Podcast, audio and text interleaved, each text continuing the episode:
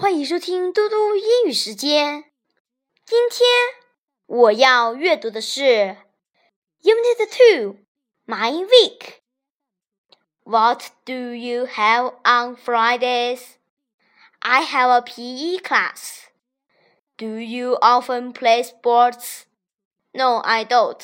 I don't like sports. Do you often read books on the weekend? No, but I often sleep. Hey, let's talk. Grandpa, look at my picture.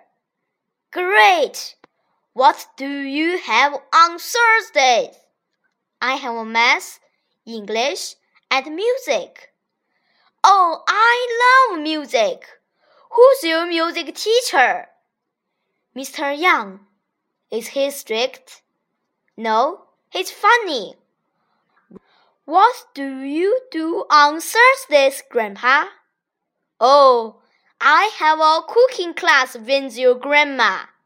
Ha ha. Let's learn.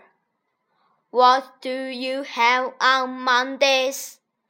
I have Chinese, English, math, and music. Monday, Monday. Tuesday, Tuesday. Wednesday, Wednesday, Thursday, Thursday, Friday, Friday, Saturday, Saturday, Sunday, Sunday。谢谢大家，明天见。